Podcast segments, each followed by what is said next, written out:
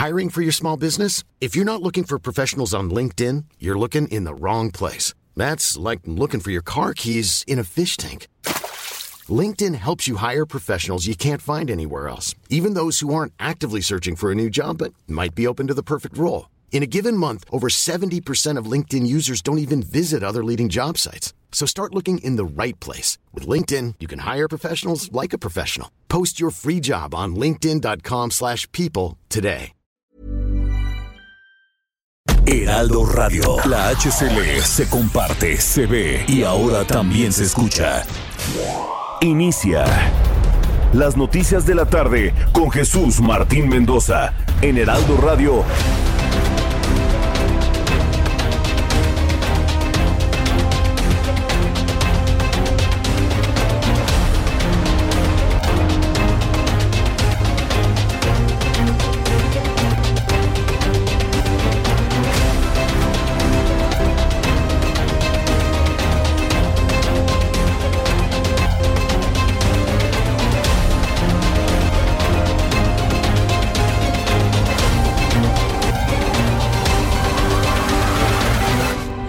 Las seis de la tarde en punto, hora del centro de la República Mexicana.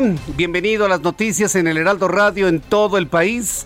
Les saluda Jesús Martín Mendoza, como siempre a esta hora de la tarde con lo más destacado que ha ocurrido en México y el mundo. Como siempre le digo a esta hora de la tarde, súbale el volumen a su radio que tengo información muy importante que usted debe conocer.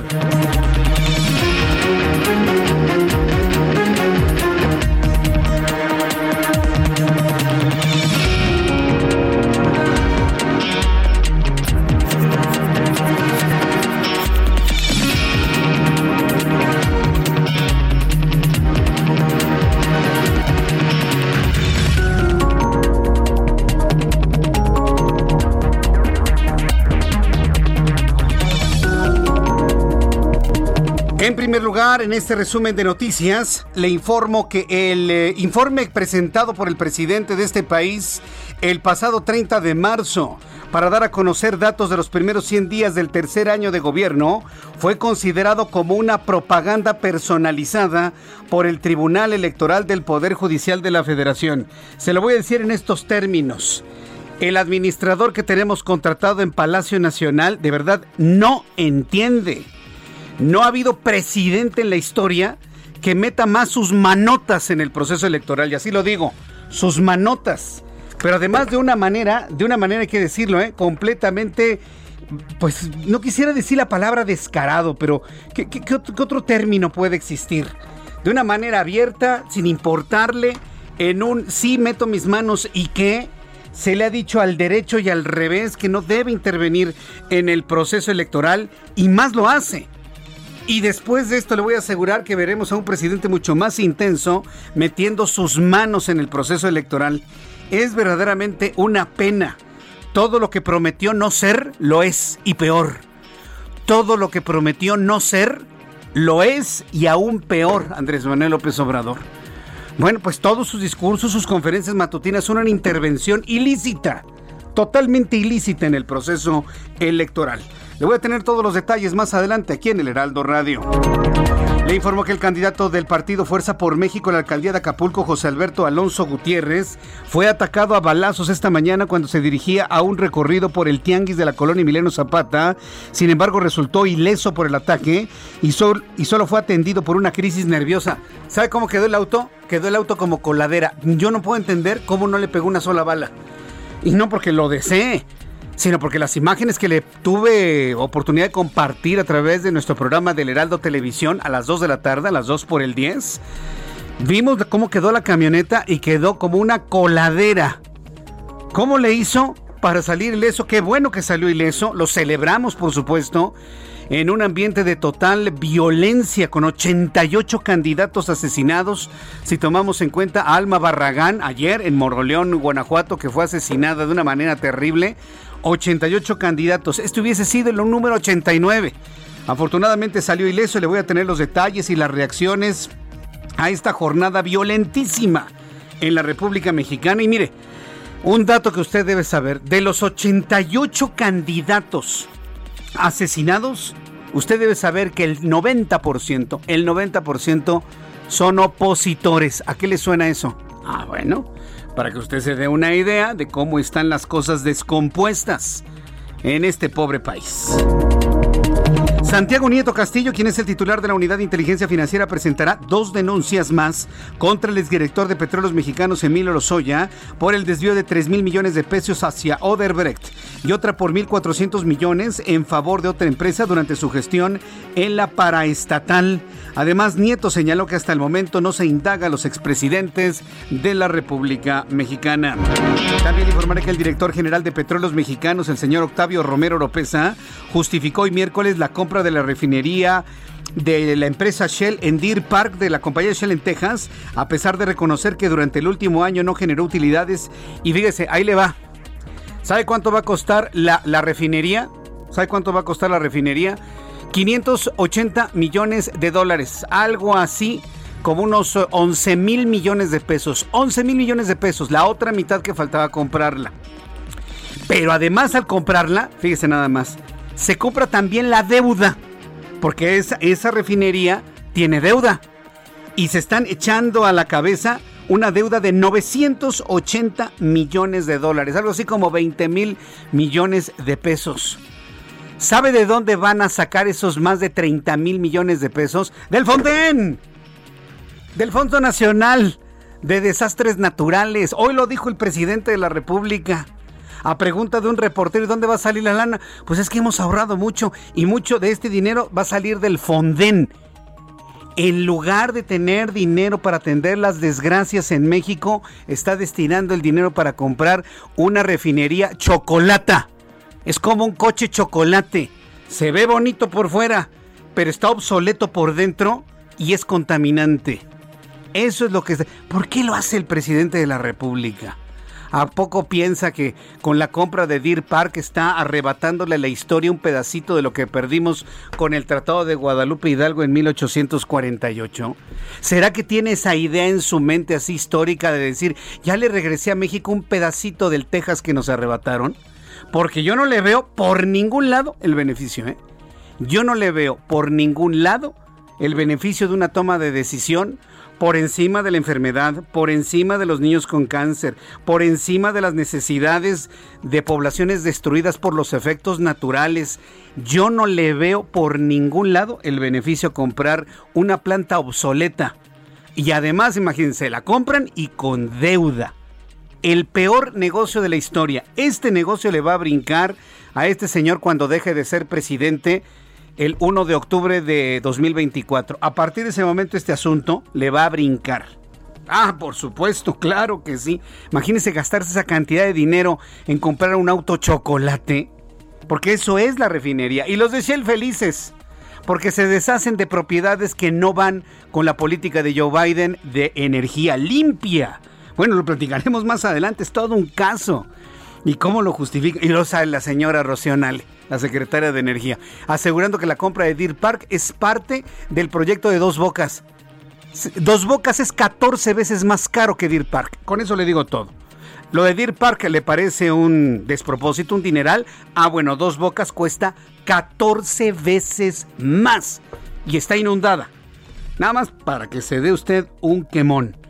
Todavía hay algún ingenuo que diga, ay, es un honor estar con Obrador. ¿Todavía hay algún ingenuo que diga eso después de lo que le he explicado? Bueno, de todo hay en la viña del Señor, dice el dicho.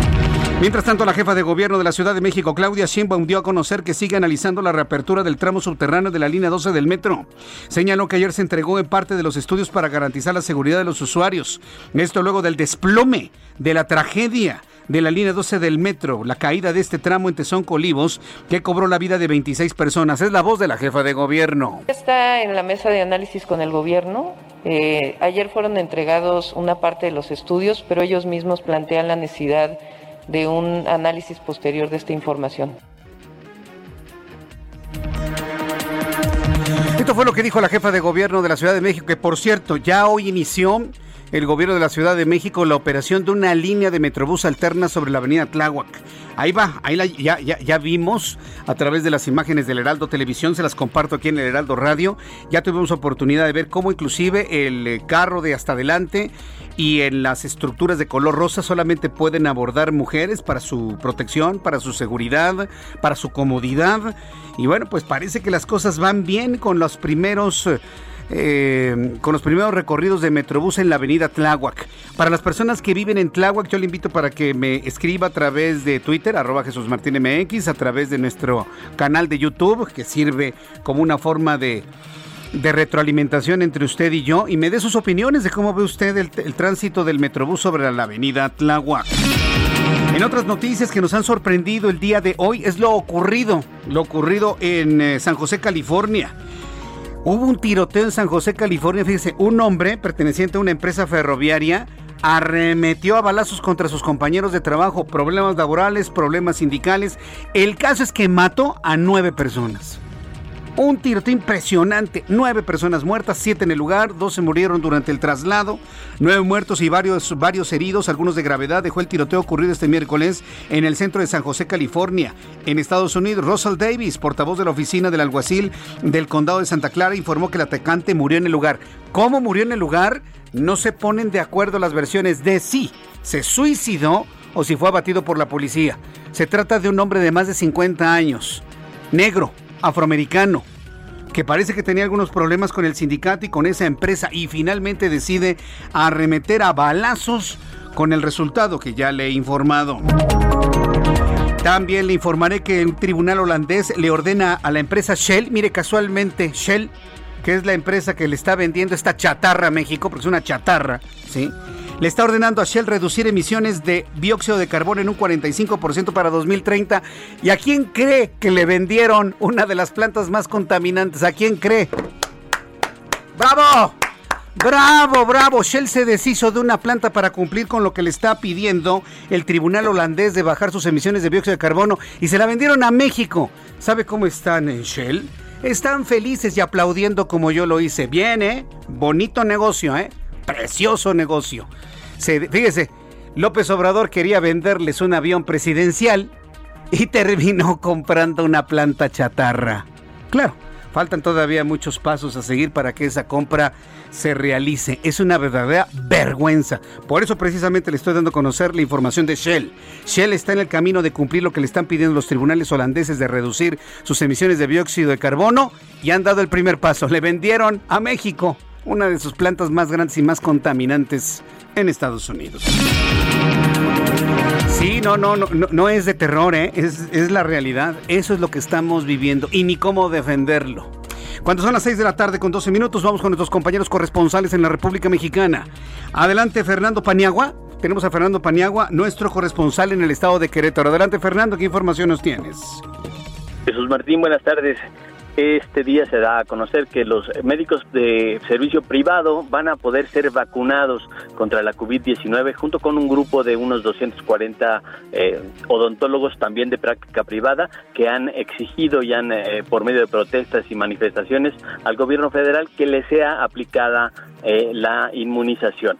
Hoy se dio a conocer por parte de la delegada de la delegación de la Secretaría del Bienestar, Rocío Peniche, que entre mañana y el viernes el grupo reducido, ella no dijo cuántos, de médicos privados serán vacunados contra la COVID-19 eh, junto con eh, los adultos de entre 50 y 59 años de edad que están siendo vacunados estos días en la capital del estado. Esta es la información, Jesús María. Muchas gracias por esta información, Alan. Eh, perdón, gracias, Fernando Paniagua. Discúlpame, Fernando Paniagua. Gracias, que te vaya muy bien. Fernando Paniagua, desde Querétaro. Saludo a Carlos Juárez, nuestro corresponsal en Tampico, Tamaulipas. Adelante, Carlos, ¿cómo te va? Buenas tardes. Hola, ¿qué tal? Jesús Martín, qué gusto saludarte a ti y a todo tu auditorio. Te comento que los integrantes del comité local de Ciudad Madero del Movimiento Ciudadano Mauro Reyes, aseguró que los candidatos de la zona sur de la ciudad están siendo de alguna manera acosados y que, bueno, se sienten eh, de alguna manera amenazados por la presencia de personas de civiles que se encuentran en los recorridos que realizan los diferentes aspirantes a un cargo público. Hay que mencionar que, bueno, no han hecho ninguna denuncia sobre estos hechos ante la Fiscalía General de Justicia. Sin embargo, sí piden a las autoridades que haya una mayor eh, seguridad para los aspirantes de esto, después de lo que ocurrió allá en Moroleón, justamente a una candidata de Movimiento Ciudadano. Es la información, Jesús Martín. Muchas gracias por esta información, Carlos Juárez. Muy buenas tardes. Hasta luego, muy buenas tardes. Así nuestros compañeros corresponsales en la República Mexicana, cuando ya son las 6 de la tarde con 14 minutos, revisamos la información de nuestros compañeros reporteros urbanos, periodistas especializados en información de ciudad. Alan Rodríguez, gusto en saludarte. ¿En dónde te ubicas?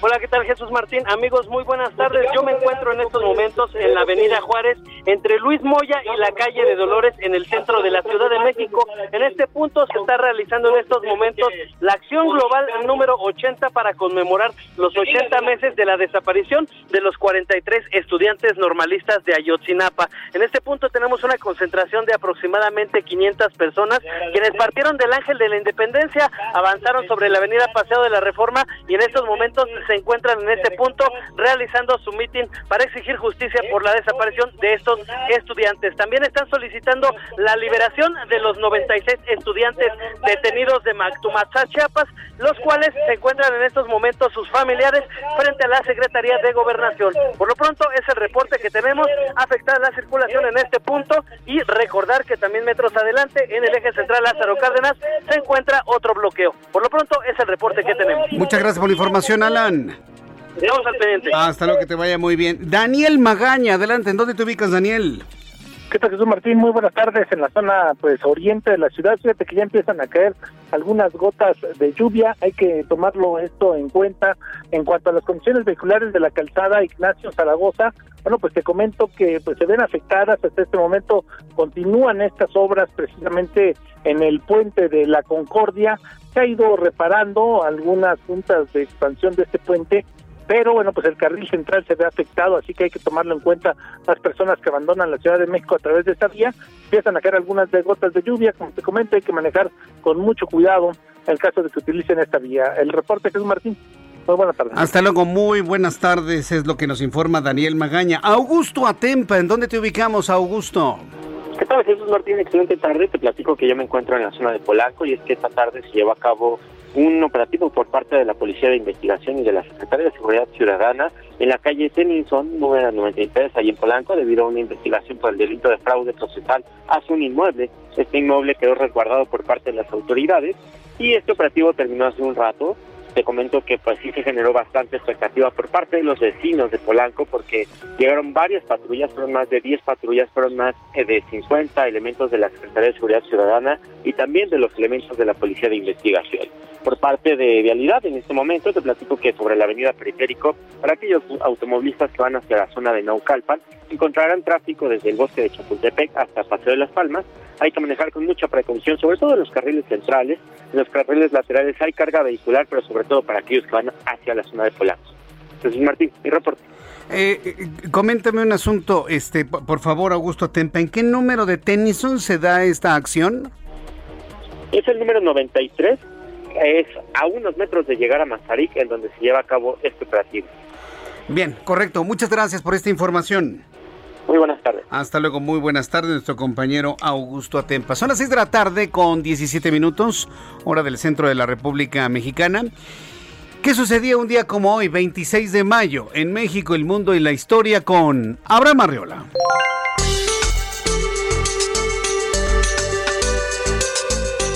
Amigos, esto es un día como hoy en la historia 26 de mayo.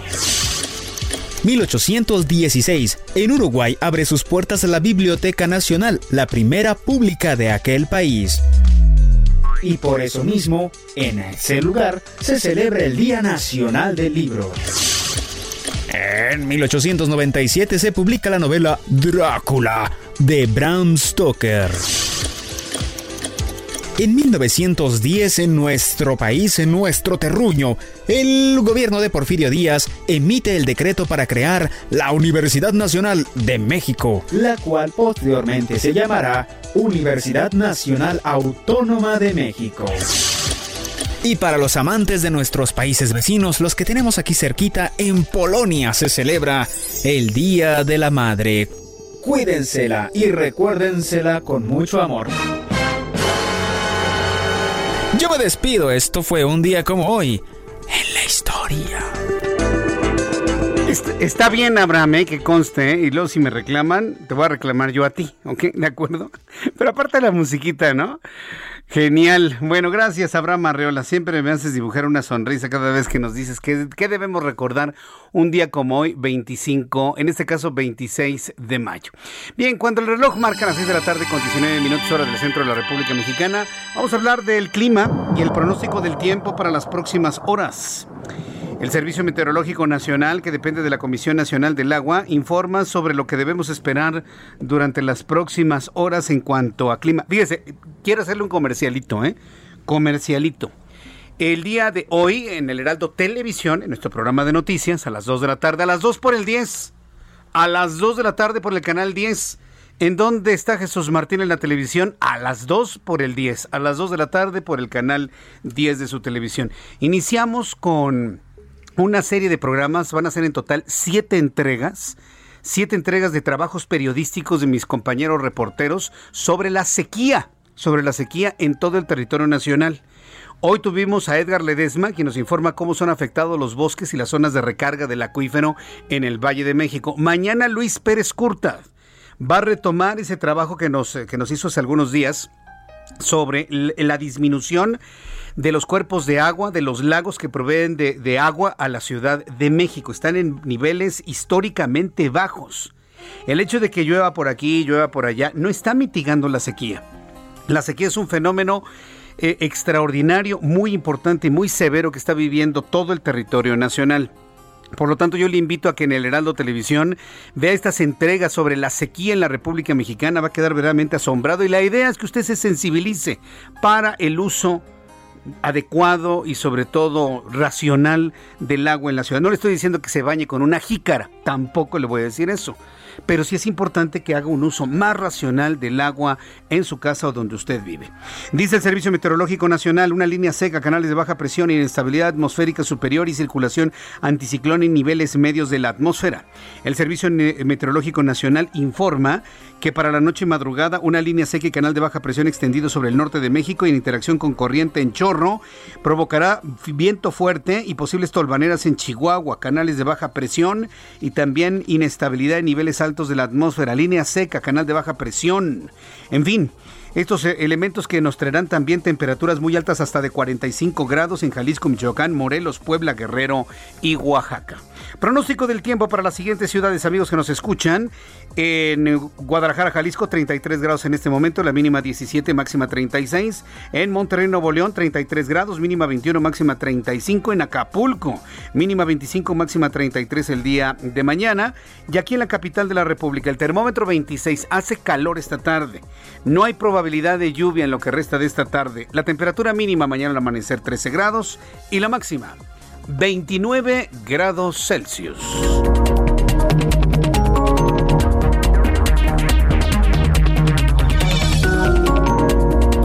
Ya son las 6 de la tarde con 22 minutos, las 6 de la tarde con 22 horas del centro de la República Mexicana. Quiero decirle a nuestros amigos que nos pueden enviar un mensaje, algún comentario a través de mi cuenta de YouTube en el canal Jesús Martín MX. Ahí, además de, escribir y enviarme un mensaje, nos puede escuchar, me puede ver y, bueno, pues conocer la cabina del Heraldo Radio, en fin, varias cosas, ¿no? Si usted se encuentra con personas que agreden, eh, están eh, comentando asuntos que le molestan, inclusive que lo insultan, pues haga caso a mí, hombre. Concentrémonos en lo importante, concentrémonos en lo central. Dice Carlos Merlín, hoy como todas las tardes escuchando el gran noticiero de Jesús Martín. Muchísimas gracias, Carlos. Eh, Miriam Contreras, muchísimas gracias. Dice José Luis Estrada, si pierde Cruz Azul es culpa de Obrador. No, bueno, pues y, y, Obrador a quién le va a echar la culpa? Pues a Calderón, pues sí, por supuesto, así están las cosas, ¿no? Edwin Saucedo, muchísimas gracias. Le dice a Telles que no rebuznan porque no dan el tono. Pues sí, sí, yo sé, Edwin, yo sé, Edwin, que te hacen enojar, pero ¿para qué te enojas? Tesla Chávez, hola a todos, buenas tardes. En Ecatepec se van a reelegir Vilchis y estaban obligados algunos trabajadores a llevar acarreados. Quien no lo hace lo despiden. Es un infame está denunciando. Es un delito electoral, hay que denunciarlo ante la FEPADE.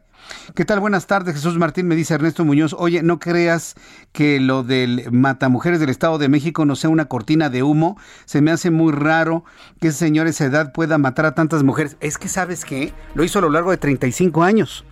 A ver, a 72 quítale 35 y te vas a dar idea de cuando mató a las primeras mujeres. Sí, yo, yo, yo, entiendo, no mató a todas cuando tenía 70 años, claro que no. Es a lo largo de 35 años, así eh, se ha explicado en el trabajo periodístico que nos envió Luis Pérez Curtad en esta semana. Después de los anuncios, después de los anuncios aquí en el Heraldo Radio, le, le, voy a comentar, le voy a informar todo lo que se ha dicho sobre y lo que sabemos sobre los candidatos asesinados. 88 en total durante todo este año 2021. 88 las reacciones del presidente de la República, más o menos interesantes, pero no con la contundencia que hubiésemos esperado. Y le invito para que me escriba a través de mi cuenta de Twitter, arroba Jesús Martín MX, y a través de nuestra cuenta de YouTube, en el canal Jesús Martín MX. Escuchas a Jesús Martín Mendoza con las noticias de la tarde por Heraldo Radio, una estación de Heraldo Media Group. Heraldo Radio. La HCL se comparte, se ve y ahora también se escucha.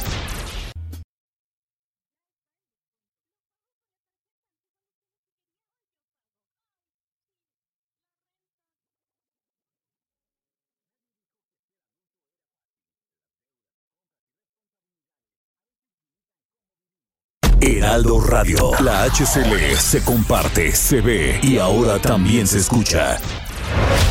Escucha las noticias de la tarde con Jesús Martín Mendoza. Regresamos.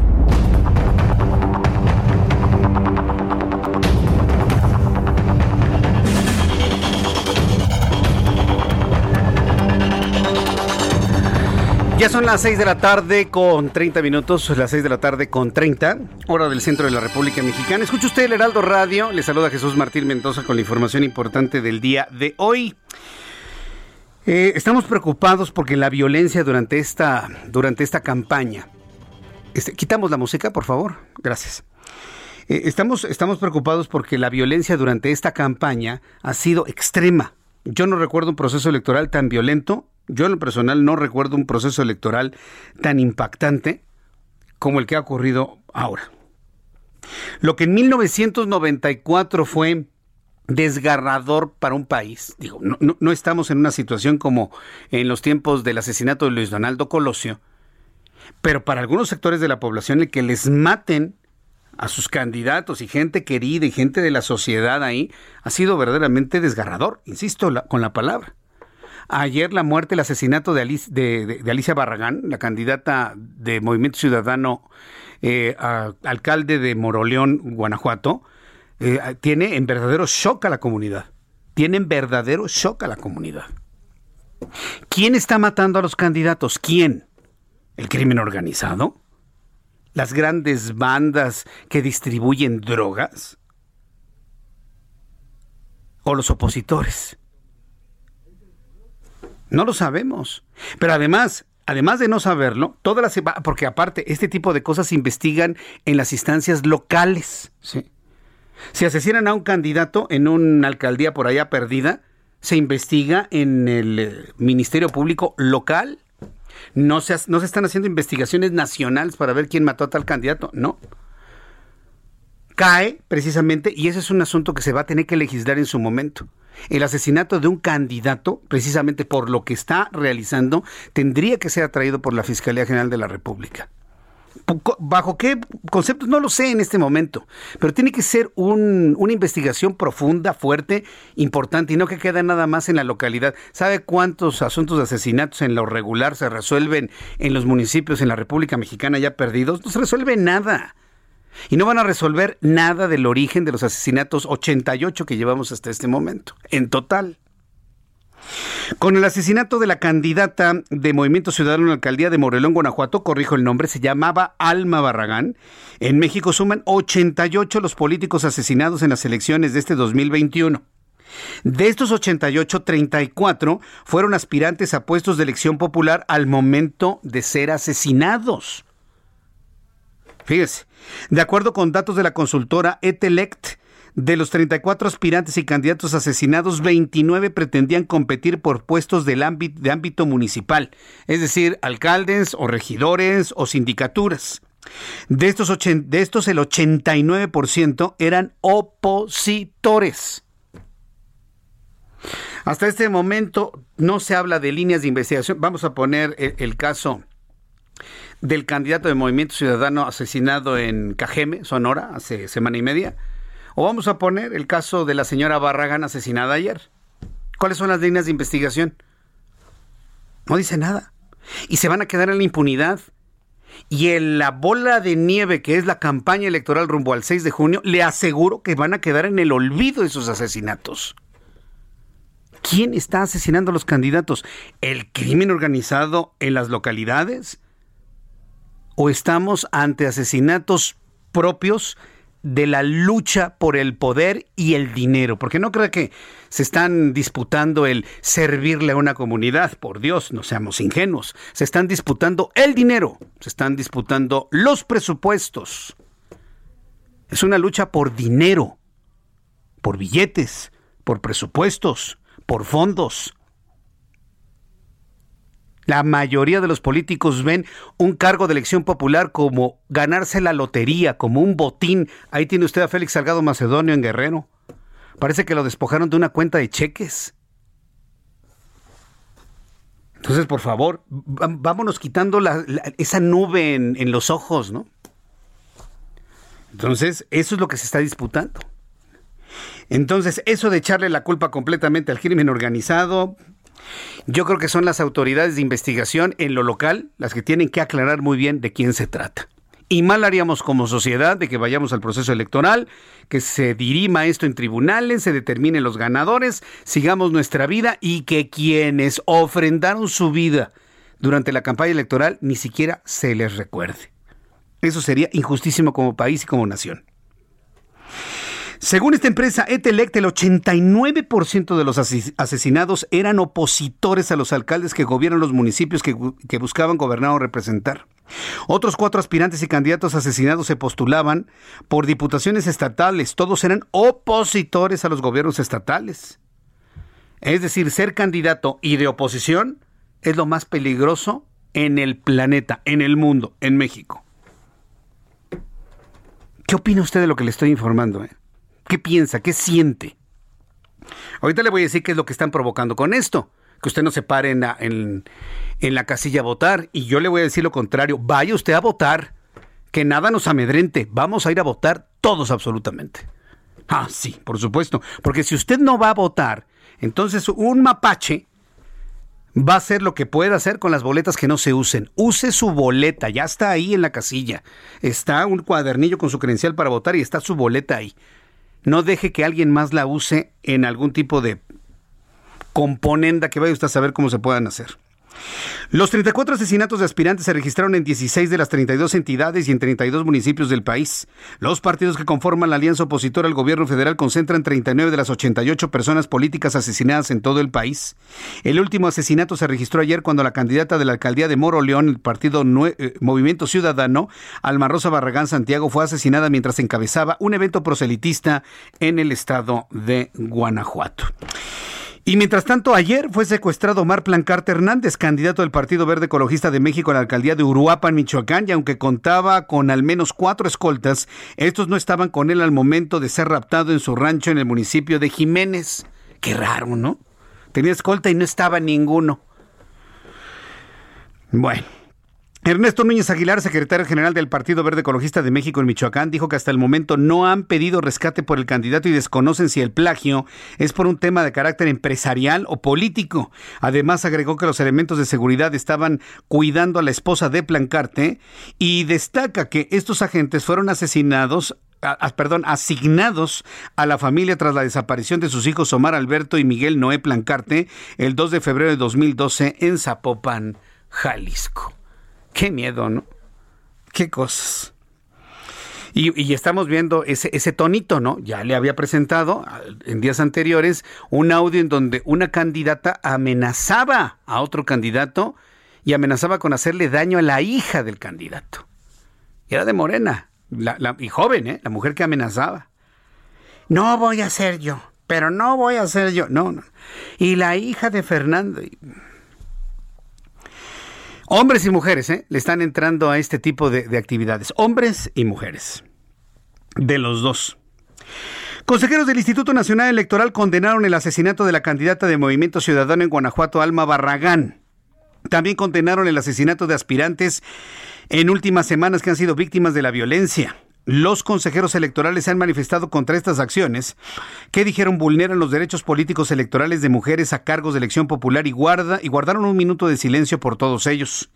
El consejero presidente del INE, del Instituto Nacional Electoral, Lorenzo Córdoba Vianello, dijo que la violencia es la negación de la democracia misma. Se oye bonito, pero pues se necesitan acciones, Lorenzo Córdoba. Exigencia al Estado a que les dé vigilancia a los candidatos, por el amor de Dios. Lorenzo Córdoba dice que la violencia es la negación de la democracia misma e hizo un llamado a las autoridades municipales, locales y federales a realizar todas las acciones de gobernabilidad y seguridad que garanticen las elecciones de forma libre y pacífica. Además, pidió la investigación de todos y cada uno de los casos ocurridos. Señaló que estos crímenes son mucho más que una cifra, eran personas que apostaron por la vía electoral en sentido contrario a la apuesta, a la apuesta del crimen organizado. Buscaban dirimir las diferencias en la política por la vía electoral, que es la vía pacífica y civilizada que México construyó en las últimas décadas. Llamó a los mexicanos a ejercer su derecho al voto como una forma masiva de rechazo a la violencia y refrendó con la democracia, mientras que los partidos les pidió unidad, pues dijo son momentos de altitud de mira, de mentalidad de Estado y debe haber una condena enérgica de todos frente a ese fenómeno. Yo soy de la idea que debemos defender a nuestra institución electoral, el INE. Pero la verdad, la verdad, la verdad de las cosas, este tipo de discursos desde mi punto de vista son total y absolutamente indefendibles.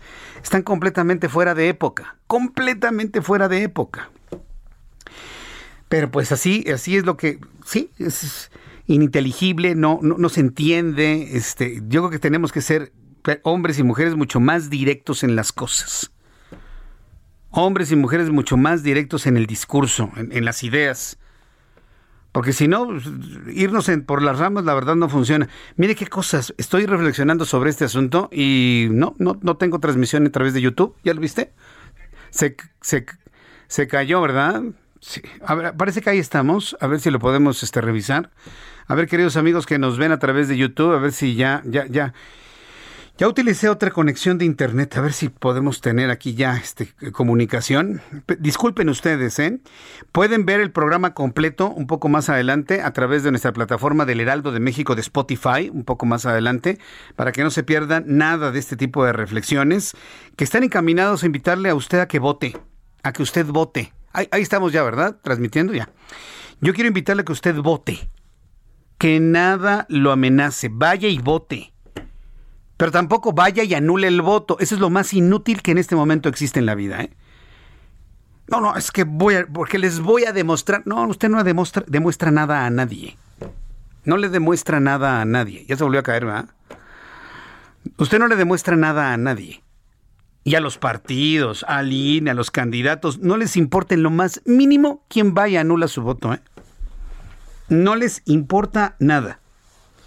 Y además debo decir, anular el voto es una forma fácil de salirse de una responsabilidad innegable que tenemos usted y yo con la democracia, con nuestras y nuestras obligaciones como ciudadanos. Porque el voto no nada más es un derecho, ¿eh? El voto es una obligación y un deber ciudadano de participación. Es una obligación. Yo entiendo que lo que le estoy diciendo en un país donde se habla nada más de derechos y no de obligaciones no gusta, ¿eh? Cala hondo. Pero es una obligación, ¿eh? Si yo estuviese en una posición como las que están algunos que no dicen nada, yo sí le diría a la sociedad, ¿saben qué es su obligación, señores? Y tienen que ir a votar, nada de que me quedo a ver el fútbol, nada de que me fui a la playa, nada de que no voy a votar porque el voto no sirve. No, nada. Ustedes van a votar. Porque es una obligación ciudadana. Es un deber ciudadano. Ahí sí no hay duda, ¿eh? Dígase lo que se diga. Sí, se volvió a caer la, la transmisión. Pero insisto, Vamos a recuperar este audio para poderlo subir completo un poco más adelante. Sí, sí, porque ya sabe, ¿no? Siempre la, la, malobra, ¿no? De alguien. Bueno, son las 6 de la tarde con 43 minutos. La verdad, yo estoy, estoy consternado por los asesinatos de los candidatos y me consternó mucho la muerte de la candidata de ayer. ¿Sabe por qué me consternó mucho? Porque era una ama de casa. Una señora que obviamente no tiene nada que ver con la venta de drogas, ni mucho menos. Era una señora que la conocían todos, sus hijos grandes, muy orgullosos de sus hijos. Una mujer con sueños de, de aportar algo para mejorar las cosas y aportar su granito de arena para el futuro y mejorar las cosas. Y la matan porque quieren enviarle un mensaje a alguien. No, no, qué tristeza, ¿eh? La verdad, qué, qué, qué tristeza. Tras continuar el asesinato de la candidata del Movimiento Ciudadano a la alcaldía de Moro, León, Guanajuato, Alma Rosa, Barragán, el presidente de este país, Andrés Manuel López Obrador, hizo un llamado a la población a no atemorizarse y salir a votar en las elecciones del próximo 6 de junio y atribuyó el actual clima de violencia a los delincuentes del crimen organizado y también culpó a los delincuentes de cuello blanco. Hágame usted el favor. Esto fue lo que dijo nuestro empleado en el Palacio Nacional. Vamos a seguir protegiendo a candidatos y decirle al pueblo que no debemos de atemorizarnos, tenemos que participar. Y eh, salir a votar. Muchas veces generan estos ambientes para que la gente tenga miedo y no participe. Y cuando hay abstención dominan los de la mafia eh, las elecciones, ya sea la mafia este, de la delincuencia organizada, como se le llama, o de la delincuencia de cuello blanco. Habló el candidato Andrés Manuel López Obrador. ¿No se da cuenta que él ya es presidente? O sea, presidente López Obrador, ¿eso significa que hay grupos que son más poderosos que usted? ¿Eso significa que hay grupos que pueden más que usted? Pues haberlo dicho. ¿Para qué lo tenemos entonces usted ahí? Por eso le digo, habló el candidato. No se da cuenta que ya es presidente. No se da cuenta que él tiene los hilos y la información de las cosas. Bueno, eso quiero creer que puede hacer un presidente de la República. Por eso le digo, habló el candidato, López Obrador.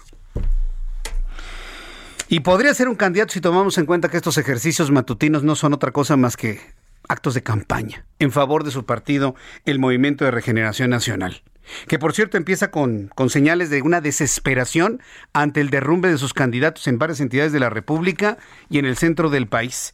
Tengo contacto con Federico Guevara, nuestro corresponsal en Chihuahua, en donde se ha presentado un frente para defender el voto en Chihuahua contra Morena, precisamente. Según las más recientes encuestas de todos lados, Maru Campos podría hacerse de la gubernatura del estado de Michoacán por encima, perdón, de Chihuahua, Chihuahua, Chihuahua, por encima del Movimiento de Regeneración Nacional. Adelante, Federico Guevara, gusto en saludarte, bienvenido, muy buenas tardes. Muy buenas tardes y como tú mencionas es un poco ambivalente esto que está sucediendo en Chihuahua, ya que en un origen Acción Nacional rechazó hacer una alianza PAN, O la misma versión que existe entre estos dos partidos. Ahora, Graciela Ortiz, candidata del PRI, decidió de que va, pero no va. Es decir, sigue y continúa siendo la candidata del PRI a la gubernatura, pero solicitó a los, a los ciudadanos, y lo dijo de manera textual, espero que la ciudadanía nos acompañe en este frente.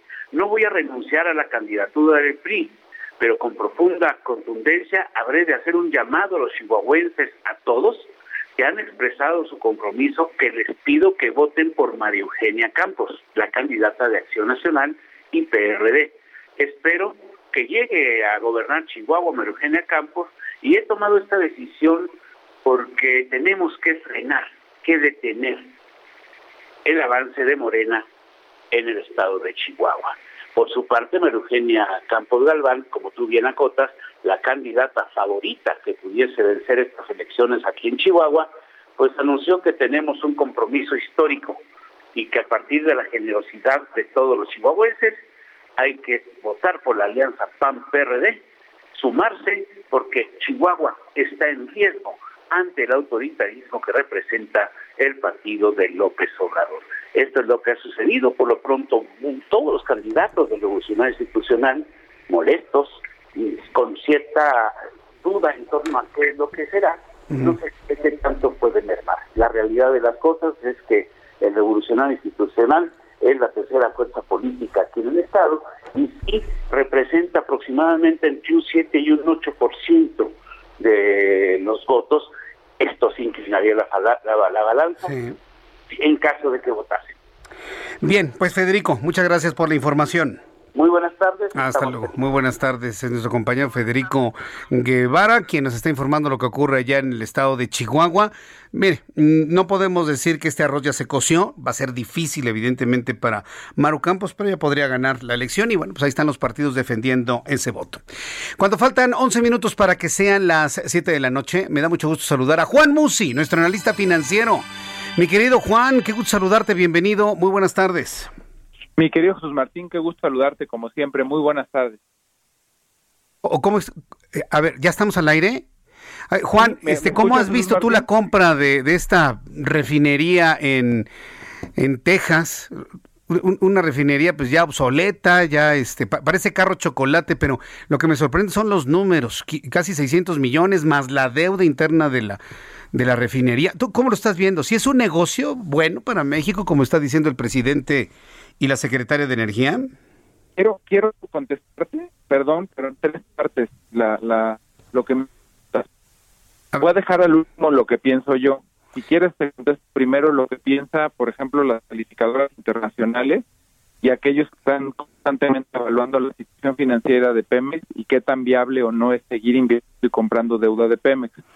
Ahí, si me voy a lo que opinaría un Standard Poor's, un Fitch, un Moody's, por ejemplo, sería que el impacto de la compra de esta refinería es neutral. ¿Qué quiere decir neutral? Que ni es bueno ni es malo. Que el impacto al final para los que tienen deuda de Pemex ni los va a beneficiar ni los va a perjudicar porque 600 millones de dólares sí es muy buen dinero, desde luego, pero en los números de Pemex, el impacto al final en el flujo de Pemex y en la eh, caja, que de por sí es una caja ya muy comprometida, pues porque como tú sabes y todos sabemos es una empresa con una situación financiera terrible, eh, lo califican como neutral. Dicho esto, es, es, es, es, un poco como lo que te diría que pasaría en el mercado día a día, porque si el impacto hubiera sido negativo, pues hay un impacto tal cual en el valor de los bonos, en la percepción del riesgo. Entonces, dicho esto, bueno, pues esa es la, la primera respuesta que te doy. La segunda es, quiero hablarte pues de lo de las prioridades de Pemex. Yo creo que hay formas más eh, importantes de poder invertir o reinvertir 600 millones de dólares que en comprar una refinería que está fuera del territorio nacional. Porque además, si la situación es tan comprometedora, pues 600 millones de dólares sí sirven en un momento dado y de emergencia para amortizar el pago de la deuda a los eh, deudores porque si en un momento dado la situación de Pemex se siguiera empeorando, la verdad es que con 600 millones de dólares sí podrías coyunturalmente salir de un problema y reestructurar la deuda y en lugar de pagar intereses más principal, por ejemplo, de alguna de las emisiones, pues simplemente cumples con el pago de intereses y reestructuras la deuda, es decir, la mandas a más largo plazo. O sea, sí hay forma de priorizar el uso de esos recursos adentro de la estructura de Pemex antes que pensar en comprar una refinería. Y en tercer lugar, que te decía que es ya más la parte que yo pienso, digo, ok, vamos a pensar, está bien haber comprado todos esos hierros viejos y ser dueños al 100% de algo que empezó comprando el neoliberal de Carlos Salinas de Gortari y que ahora el otro 50% lo compra nuestro nuestro presidente y cuando revisas la producción y la capacidad de esta refinería resulta que se parece muchísimo a la eh, producción de refinación, o perdóname, a la capacidad de refinación que tendría Dos Bocas. Y Dos Bocas nos va a costar muchos billones de dólares. 14 veces más, según algunos datos que pude leer. 14 veces más. Exacto, 7 mil millones de dólares, que son los, las 14 veces más. Estás en lo correcto.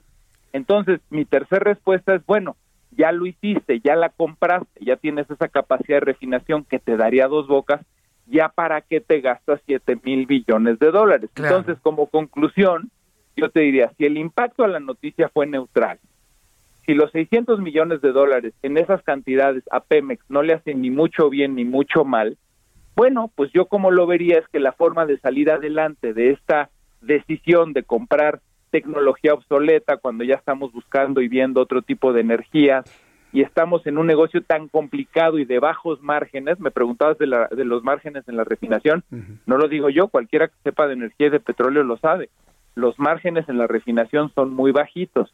Bueno, si ya tomaste decisión y, y, no ha sido un impacto grande negativo para la paraestatal, pues entonces ya encontraste un camino para ahorrarte. Si ya se gastaron en dos bocas dos mil, Jesús Martín, o tres mil, bueno, pues que con estos 500 o 600 se ahorren los otros cuatro mil o cinco mil.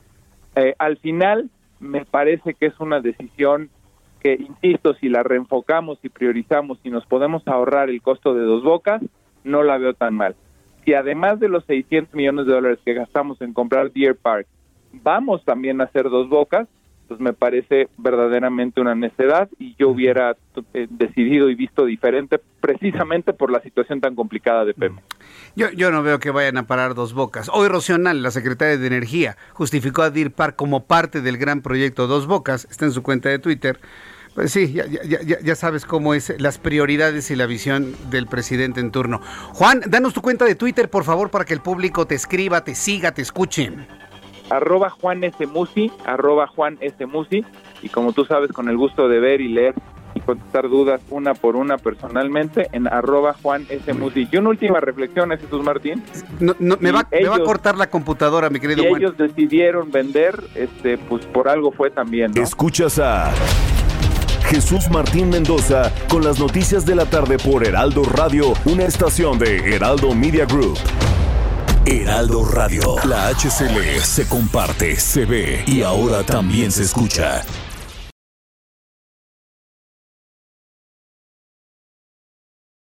Heraldo Radio. La HCL se comparte, se ve y ahora también se escucha. Escucha las noticias de la tarde con Jesús Martín Mendoza. Regresamos.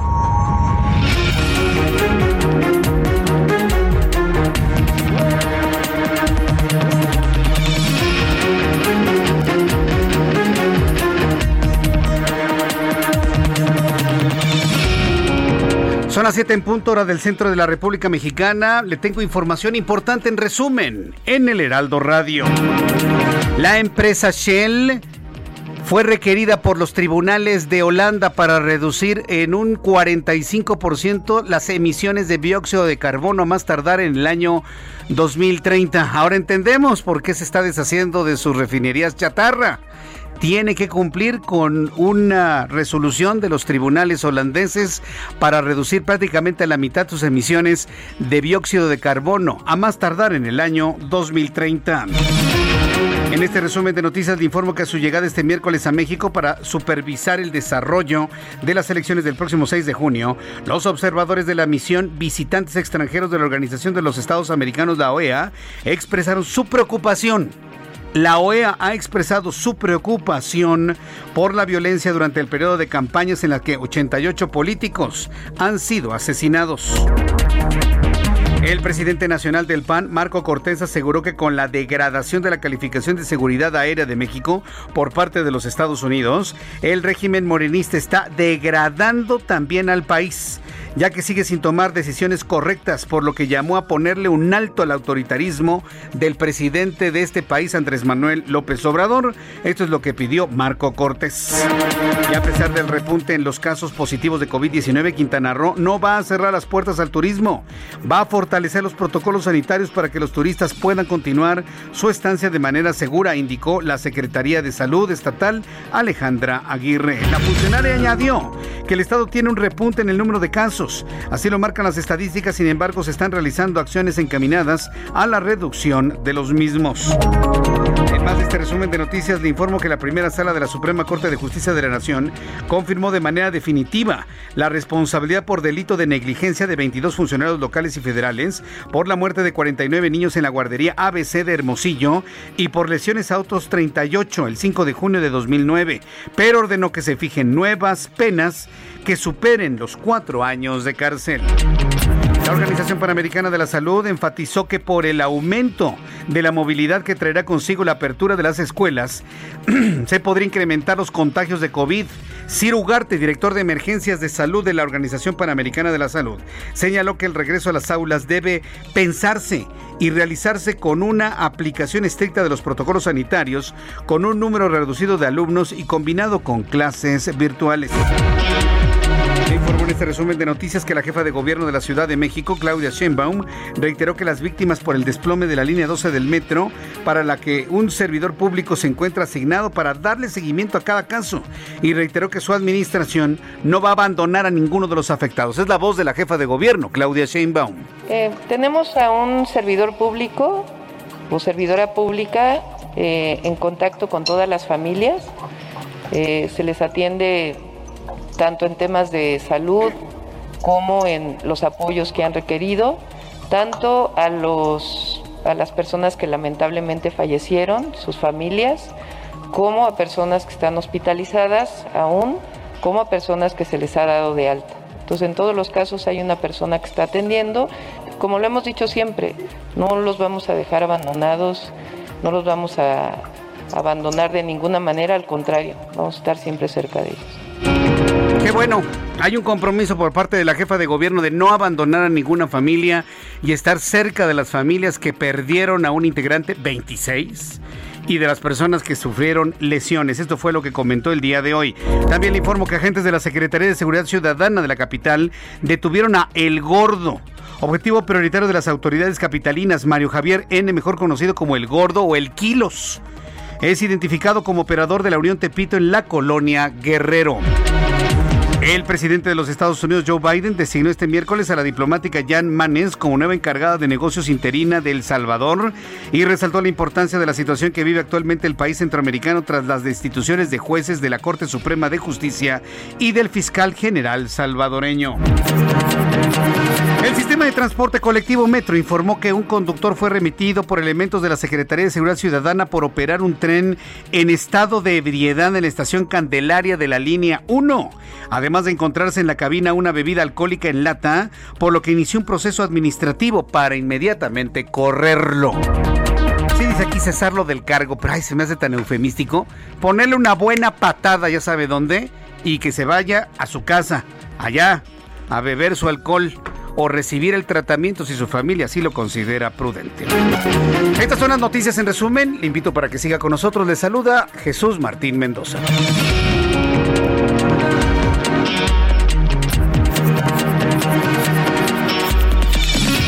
Ya son las 7.5, las 19 horas con 5 minutos, hora del centro de la República Mexicana. Hay una tremenda manifestación en la Avenida Juárez. Vamos a revisar información con nuestros compañeros reporteros urbanos. Empiezo con Alan Rodríguez. Adelante, Alan, ¿en dónde te ubicas?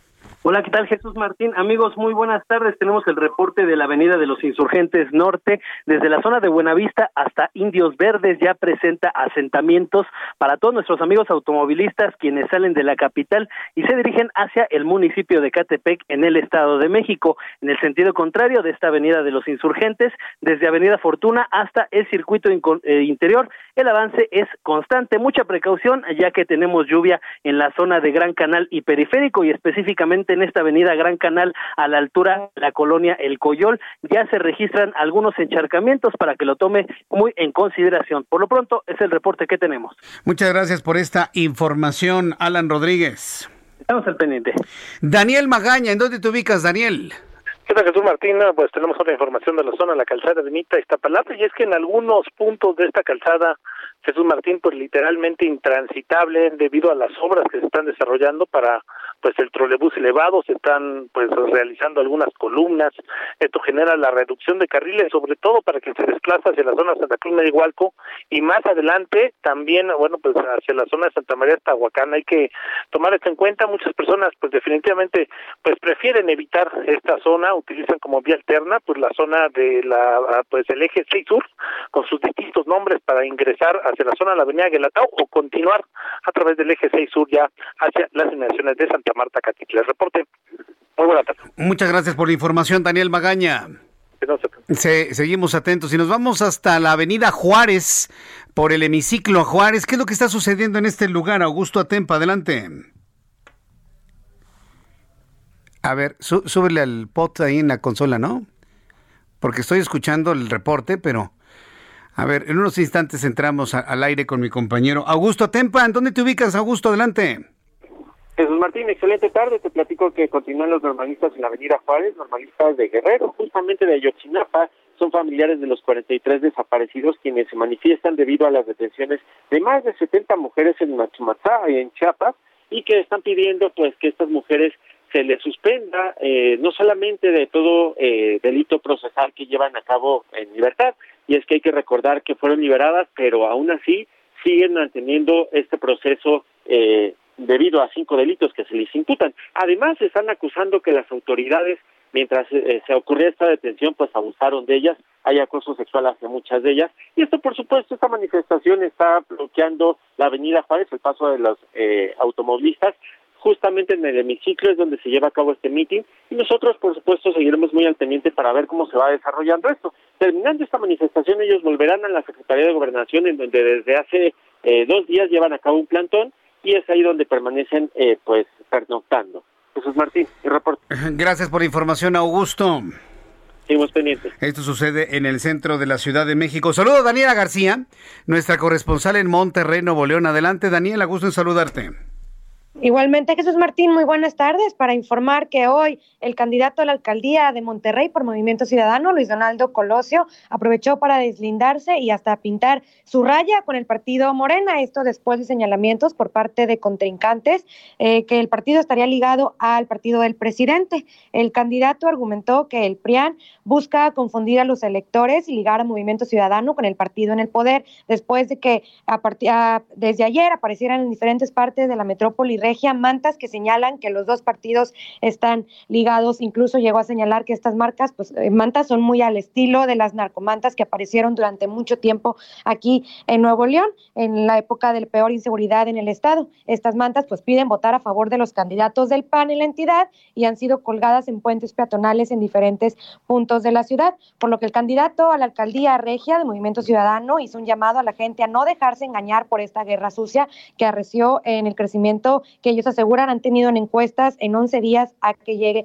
la elección. Incluso denunció que él mismo fue testigo de cómo los partidos de oposición se aliaban en el Congreso del Estado para pues amarrar temas que ellos calificó de corrupción. Señaló también que tanto él como el candidato a la gubernatura, Samuel García, han sido críticos de Morena y de la 4T, sobre todo por el pésimo trato que ha recibido la entidad en materia fiscal y en apoyos para el desarrollo social, así como la cancelación de estancias y guarderías infantiles, de refugios para mujeres y la cancelación del Seguro Popular, que dejó sin cobertura médica a más de 50 millones de personas, según denunció el candidato eh, de Movimiento Ciudadano a la alcaldía de Monterrey, Luis Donaldo Colosio.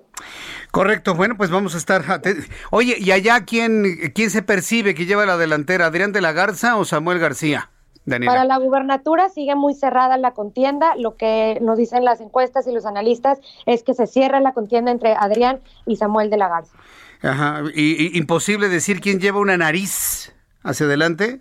Yo creo que lo sabremos la próxima semana cuando terminen de salir las encuestas, justamente. ok, correcto, muy bien. Eso me gusta, mi querida Daniela. Muchas gracias y que tengas muy buenas tardes. Estaremos pendientes, muy buenas Hasta luego. Gran periodista Daniela, nuestra compañera Daniela García, en Monterrey, Nuevo León, siempre muy atenta a toda la información. Va a ser un final de fotografía, así.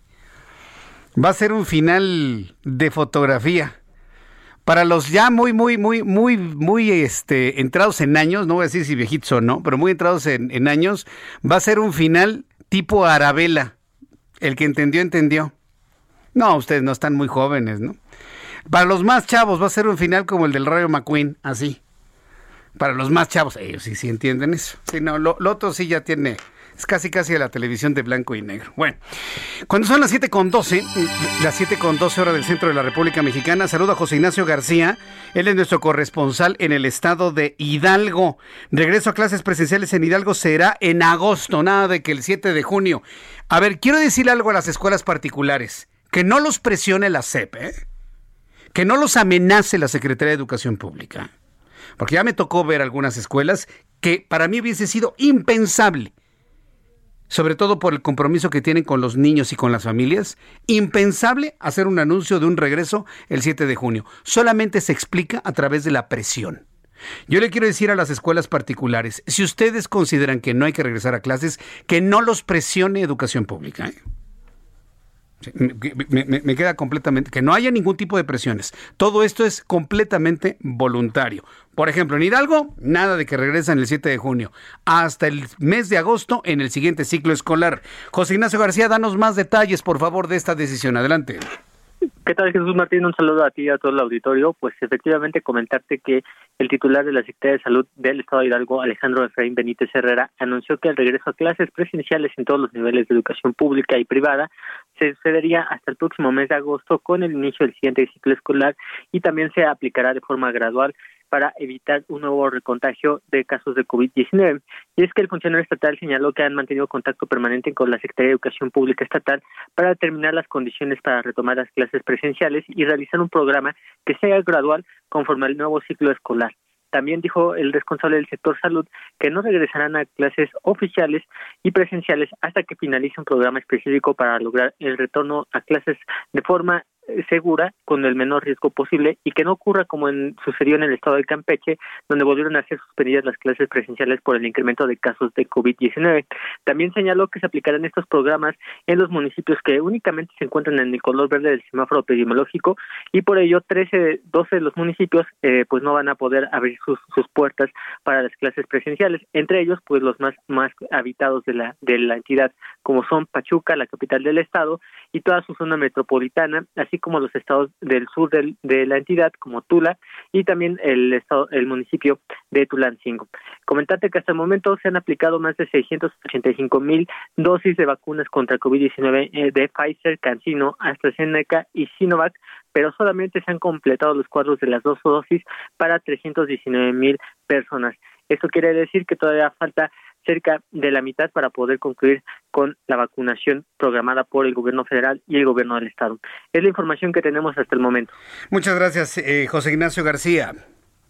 Gracias, muy buenas tardes. Hasta luego, buenas tardes. Vuelvo a insistir en las escuelas particulares. Si no están convencidos de regresar, que nadie los presione, ¿eh? que nadie los obligue, que nadie les condicione absolutamente nada. ¿eh?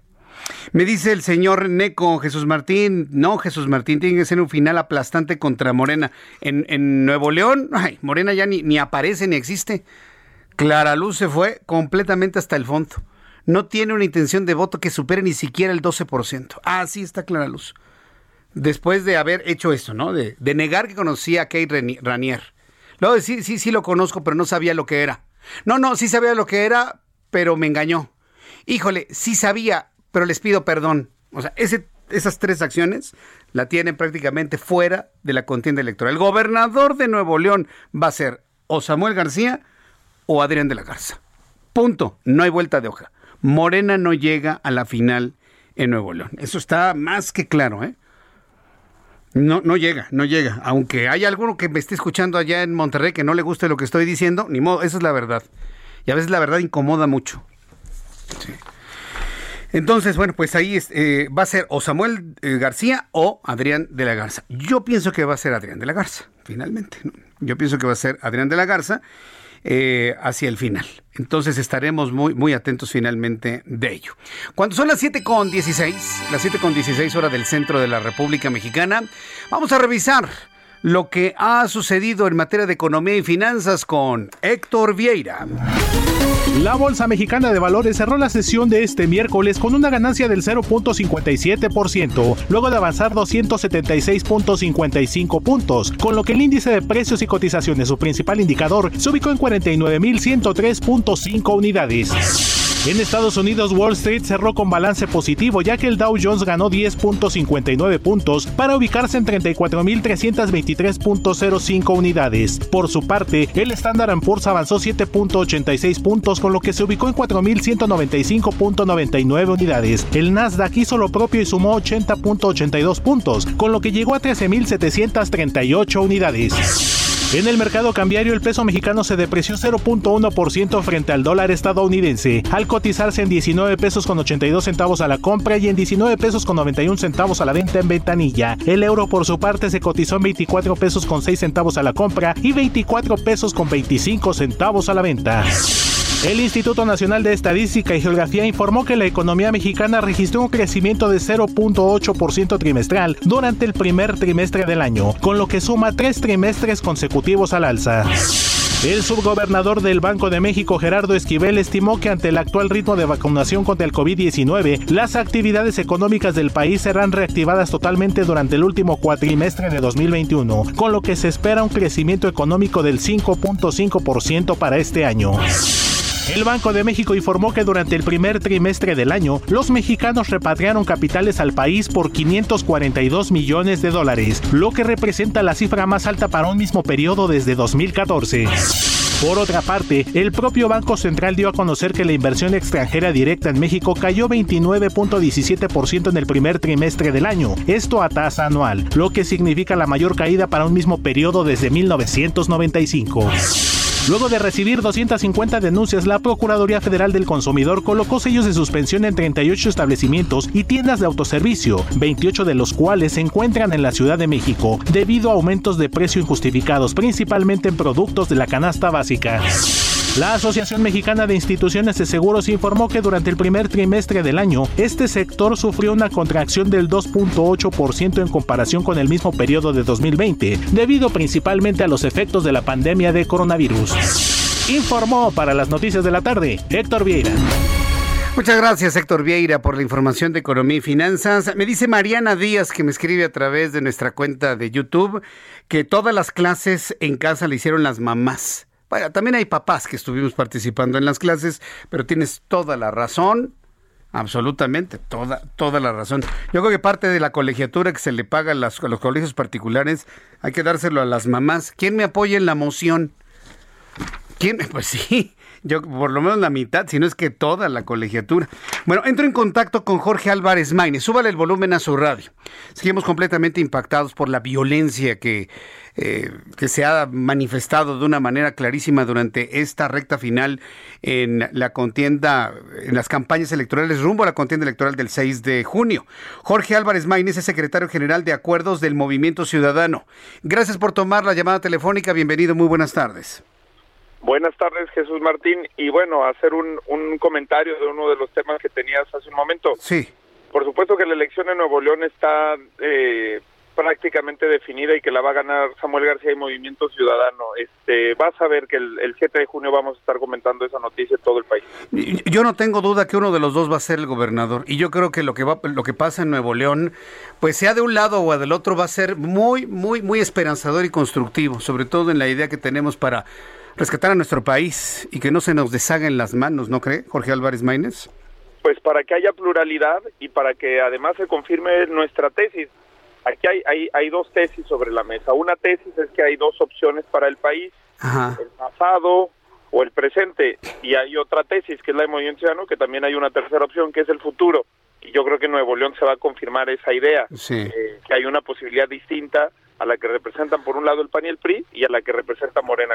A ver, ya que usted tocó el tema y lo sacó, ah, mucha gente tiene la impresión, tiene esa percepción de que Movimiento Ciudadano y Samuel García están trabajando junto con Morena, junto con López Obrador en Nuevo León. ¿Por qué se ha generado esa idea? ¿Por qué eh, hay personas que tienen esa, esa idea de que ya lo vieron a Samuel con Morena y que este, a la caída de Clara Luz, ahora el, el, bueno de Morena es Samuel García? ¿De dónde salió esa idea? Mira, es una idea generada sobre todo en, una, en un sector de la Ciudad de México y sobre todo impulsada, digamos, desde la propaganda del PRI y del PAN. Eh, que están muy desesperados por la falta de crecimiento de sus candidatos, no solamente en Nuevo León, sino en todo el país, y yo creo que es una idea que no le conviene a su estrategia, pero, pero además que en Nuevo León pues no tiene ningún impacto, Jesús Martín, porque la gente allá conoce la trayectoria de Samuel García, lo conoció como diputado local frente a Rodrigo Medina, frente al Bronco, como senador también, y luego como senador que ha sido un senador crítico de López Obrador, este, de los excesos, del autoritarismo, y porque te tienen esta versión dicotómica que tú estás o con la alianza o con Morena, pero la inmensa mayoría de la gente eh, está buscando otra alternativa y nosotros estamos apelando a mucha gente que creyó en un cambio, que, que votó contra el PRI, contra el PAN en el 2018, pero que hoy están decepcionados de Morena. Esa es una tercera opción, una opción distinta es la que representa Samuel García en Nuevo León, es la que representa Pablo Lemus en Guadalajara, es la que representa Eliseo Fernández. Justo ahorita estoy en Campeche, donde también va a ganar Movimiento Ciudadano la gubernatura. Sí. Eh, y, creo que esa es la idea que saca de quicio al PRI y al PAN, y también a Morena, al presidente de la República. Si tú lo escuchas en sus últimas conferencias, cada vez ha estado atizando más a Movimiento Ciudadano, al Ayuntamiento de Guadalajara, a nuestras candidatas y a nuestros candidatos pues bueno, eh, eh, esa, es, esa, es, la razón, porque porque no nos preveían en la contienda, Jesús. Sí, a mí, a mí me entusiasma mucho lo que está sucediendo en Campeche, sobre todo el crecimiento del candidato en Campeche. Y sobre todo los campechanos van a, van a agradecer mucho que finalmente pues llegue alguien con más idea ¿no? de lo que ocurre en Campeche, ¿no? Sí, justo, justo estoy en Campeche, mira, y fíjate cómo está de descuidado el Estado. Eh, estaba programado para entrar contigo al aire hace media hora y yo estoy aquí en, el, en, los alrededores del municipio de Campeche, en un municipio que se llama Tenabo, y, y es un municipio que está a 15, 20 minutos de la capital. Yo pensé que sin ningún problema íbamos a tener señal, pues estamos a 20 minutos de la capital de Campeche, y no. Aquí es la tierra de Alejandro Moreno Cárdenas, Alito Moreno. Él, de hecho, es gobernador con licencia de Campeche y justo eso ha permitido que se genere también aquí una tercera alternativa y como tú dices, pues con un agente como Eliseo Fernández que ha construido una trayectoria local eh, que postulamos nosotros en 2018 para alcalde eh, de la capital, que hizo un buen papel y que ahora está eh, generando esta, esta opción. Y sí, pues yo coincido contigo, hay que entusiasmarnos por el surgimiento de alternativas. Este, en el caso mío, pues yo estoy en Movimiento Ciudadano, pero igual en donde en donde veo alternativas ciudadanas, sólidas, frescas, que generan pluralidad, como tú siento gusto, porque porque también otras veces vemos que justamente es lo que no hay. Muchas veces lo que siento uno es decepción de no ver alternativas eh, en, en la boleta electoral y en muchas partes del país que lamentablemente siguen. Por ejemplo, Campeche, este Jesús Martín es un estado, al igual que Colima, que también estamos disputando, que siempre han sido gobernados por el PRI. Eh, seguimos teniendo ese tipo de prácticas en México y luego la tentación autoritaria de Morena, sí, Jorge. que ahora dice que quiere volver a esos tiempos. Entonces, bueno. Voy, a los mensajes, Jorge, y regreso para hablar del tema de la violencia. Voy a los anuncios, regresamos. Escuchas a Jesús Martín Mendoza con las noticias de la tarde por Heraldo Radio, una estación de Heraldo Media Group. Heraldo Radio. La HCL se comparte, se ve y ahora también se escucha.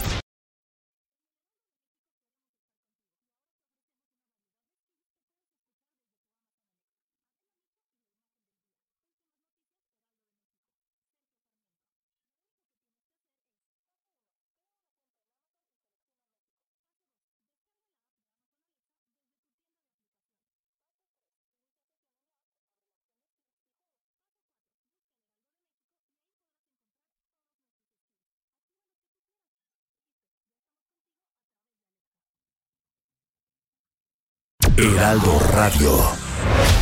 Escucha las noticias de la tarde con Jesús Martín Mendoza. Regresamos. Son las siete y media, las 19 horas con 30 minutos hora del centro de la República Mexicana. Charlamos y ha resultado muy interesante platicar con Jorge Álvarez Maínez, secretario general de Acuerdos de Movimiento Ciudadano. Por cierto, fortaleciendo, apoyando la campaña allá en Campeche. Ya nos hizo una descripción hace unos instantes. Jorge Álvarez Maínez, qué difícil ha sido esta, esta campaña. 88 candidatos asesinados. Ayer asesinaron a la candidata en Moroleón, Guanajuato, y de qué forma. A mí en lo personal me, causó mucha, mucha impresión, mucha conmoción el asesinato de la candidata ayer. ¿Ante qué estamos? como país, como política, ustedes como partido político, ¿qué monstruo estamos enfrentando, Jorge Álvarez? Sí, sí, Jesús Martín, te hago un comentario y, con, la pena porque vamos a volver a perder la señal, pero mira, eh, muy, muy concreto, Jesús Martín, y gracias por el tiempo y gracias por la oportunidad de platicar con el auditorio. Pues por supuesto que se siente desolación. Hace 10 eh, días tuvimos la noticia del asesinato de Abel Murrieta, lo retomo, porque Abel fue un símbolo de la posibilidad de la pacificación de Sonora. Eh, su campaña estaba centrada en poner orden, en darle seguridad a Cajeme, que es uno de los municipios más inseguros del país. Él había sido ocho años procurador de Sonora, había tenido una trayectoria, era el abogado defensor, por ejemplo, de los Levarón.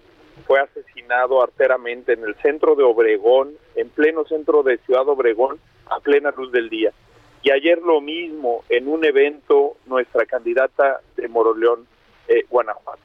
La verdad es que no podemos eh, normalizar lo que está sucediendo, no podemos dejar de señalar es claramente un fenómeno que están sufriendo sobre todo las personas de oposición al sistema, de oposición al régimen, y que la polarización, la violencia que todos los días se da desde el Palacio Nacional tiene consecuencias. Por supuesto que hay responsables. No estamos diciendo que sea culpable, que esto sea premeditado, que esto se planee desde el poder o desde Morena, pero hay una responsabilidad en la conducción del país y en la falta de seguridad y de condiciones para ejercer nuestro trabajo. Y digo nuestro trabajo porque hay dos profesiones que hoy son lamentablemente muy peligrosas en el mm. país. Ser periodista y hacer política. Y creo que lo que ha hecho el presidente eh, ha sido gravísimo, que debemos de hacer un llamado a la pacificación del país, que hay que acabar con esta maldita guerra que empezó con Calderón Peña, prometió acabar y no lo hizo López Obrador prometió acabar después de Peña Nieto y no lo hizo y que hay que cambiar de estrategia y que hay que eh, seguir dando la cara porque esas muertes de esas compañeras, de esos compañeros no pueden ser en vano. Sí, no, no, no pueden ser en vano y, y, yo espero y confío en que esta semana que hace falta para terminar las campañas, de hoy en ocho se cierran campañas ya, eh, no caiga un candidato más. ¿Ustedes como Movimiento Ciudadano van a blindar, proteger de alguna manera a sus candidatos más visibles, más punteros, con mayor probabilidad de ganar? Pues estamos tratando de hacerlo, pero no hay forma por la por la manera en la que te describo que se han dado estos hechos, Jesús Martín. La verdad, no sé si viste ahí la tontería que dijo algún propagandista de Morena, que era responsabilidad de nosotros entrenarlos. No hay manera de, de entrenar a alguien para recibir 10 balazos. Bien, pues eh, yo agradezco mucho esta, esta conversación. Eh, Jorge Álvarez Maínez, gracias por este tiempo y estamos muy atentos de lo que sucede allá en Campeche. Ahí las cosas van a estar muy interesantes, al igual que en Nuevo León. Sí, es, gracias a ti y gracias por abrirnos la, la, la, la voz a una tercera opción y por permitirnos platicar con tu auditorio y gracias al Heraldo que además no solamente tú, sino todo el Heraldo han sido muy plurales y muy abiertos para que podamos eh, estar expresando constantemente. Muchísimas gracias por ese comentario, abrazo y buena campaña por allá en Campeche. Saludos. Hemos conversado con Jorge Álvarez Maínez, secretario general de Acuerdos de Movimiento Ciudadano están consternados por lo que está ocurriendo en cuanto a la violencia. En la línea telefónica, Carla Humphrey, consejera del Instituto Nacional Electoral. Estimada consejera, gracias por estar con nosotros aquí en el Heraldo Radio. Muy buenas tardes. Hola, buenas tardes. Saludos a ti y a tu auditorio. Eh, amenazas a la democracia, se está buscando infringir miedo con este tipo de, de asesinatos a candidatos en actos de campaña. ¿Cuál es la impresión que tienen los consejeros electorales ante esto que hemos estado viviendo? 88 candidatos asesinados y sobre todo la forma en la que cayó pues la candidata de ayer. ¿Cuál es su impresión?